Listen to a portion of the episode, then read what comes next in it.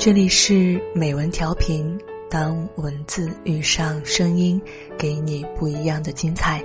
我是主播秋晚，今天我们将要欣赏一篇来自陈大力的文章，对方正在输入。上海最近热得太干燥。听到一位少女发消息向我抱怨单恋的苦，我想了一想，单恋就像一场雨，它从头到尾只淋湿你一个人。单恋最苦的是什么？等人家回消息。我有深切体会。我高中的时候还没有智能手机，乔布斯还没有举出他的 iPhone 四技惊四座，其他手机都蛮平庸的。屏幕能触摸就已经很让人雀跃了，我才不介意这些呢。我只需要手机有短信功能，我好给喜欢的男生发消息。一开始就是跟他常聊，他这个人兴致一阵一阵，开心的时候会给我发自拍，丧气的时候巴不得拉全世界陪他沉下水。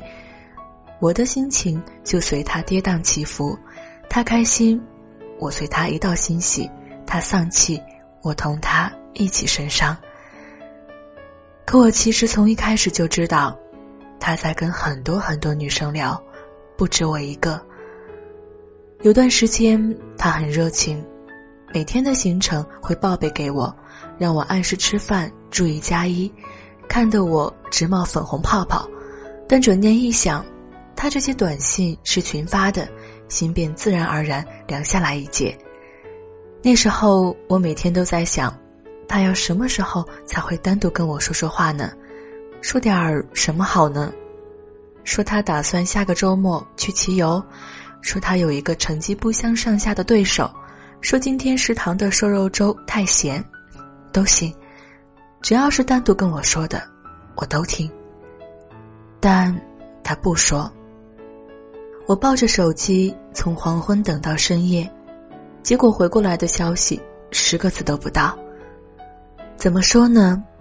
那种感觉像，你为他等候成了一颗顽石，他却将你扔进了海底。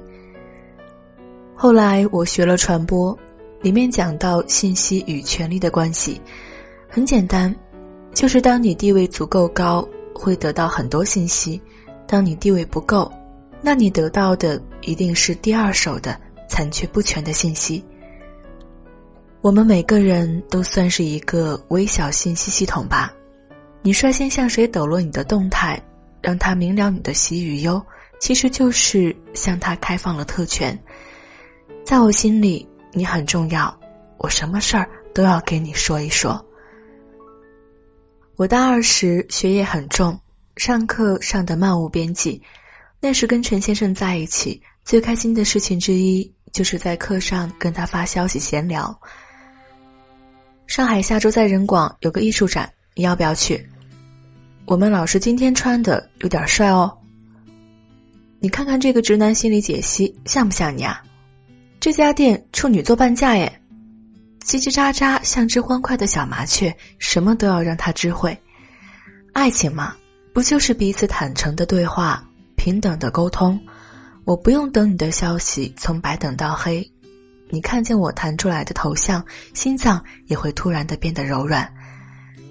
之前有人问，特别喜欢一个人是什么样的体验？我记住了一个蛮特别的答案：看见他的消息时，哪怕自己在洗澡，也会擦擦手，迅速的回。爱你的人一定会跟你说好多好多的话。把他手上的人生巨细无遗的交代给你，把他曲折离奇的心事郑重的托付给你。爱不是收敛或隐瞒，是袒露，是两个人的光源与伤疤都亮出来，打个深情的照面。微信有很多让人折舌的功能，其中一项就是显示对方正在输入。如果你真真切切喜欢过一个人，你会懂那种。如果你随手给他发了消息过去，他的姓名栏一下子变成对方正在输入的喜悦，真的是会好开心，好开心。半天不见回，我会开始懊恼、失落，甚至把网络关掉，赌气的想让你找不到我。但后来我才明白，爱你的人怎么可能会让你找不到？他总会照顾你的寂寥与不安，照顾你七拐八拐的小心思。当你给他发过去了一条消息，他也会一下子幸福起来，就像你看见他的对方正在输入一样。我最近常看知乎，觉得精英味未免太重。关于恋爱的话题，一批人总是要鞭挞心灵，教育女孩子、男孩子在一起要更加优秀，共同战斗，武能一块编程拿奖金，文能一起考托福、GRE。但我总觉得。有那么复杂吗？好的恋爱其实不是你们踏马扬鞭摘得桂冠，它只是一种心理的关照。这种关照微不足道，像吃完油腻火锅后一颗圆圆扁扁的薄荷糖。放到日常来看，恋爱其实就是两个人聊天，聊自己，聊过去，聊未来，聊到我把心碎都展示给你。你也把软肋都发送给我，来日还请解脱彼此的牢笼，宽宥各自的懦弱。我在别人面前很乖巧，可我会在你面前说一大堆一大堆无用零碎，偶尔脏话，偶尔荤段子，还请包容海涵。这颗薄荷糖，请你也吃下。以后，互相关照。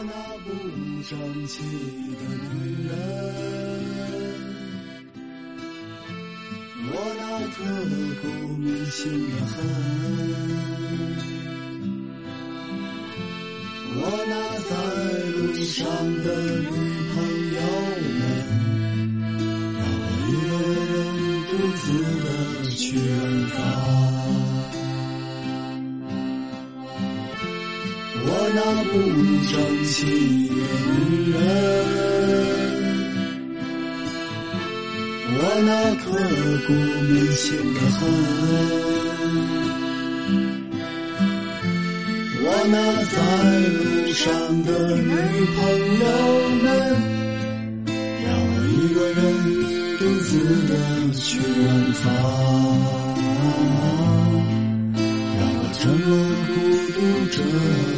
you know.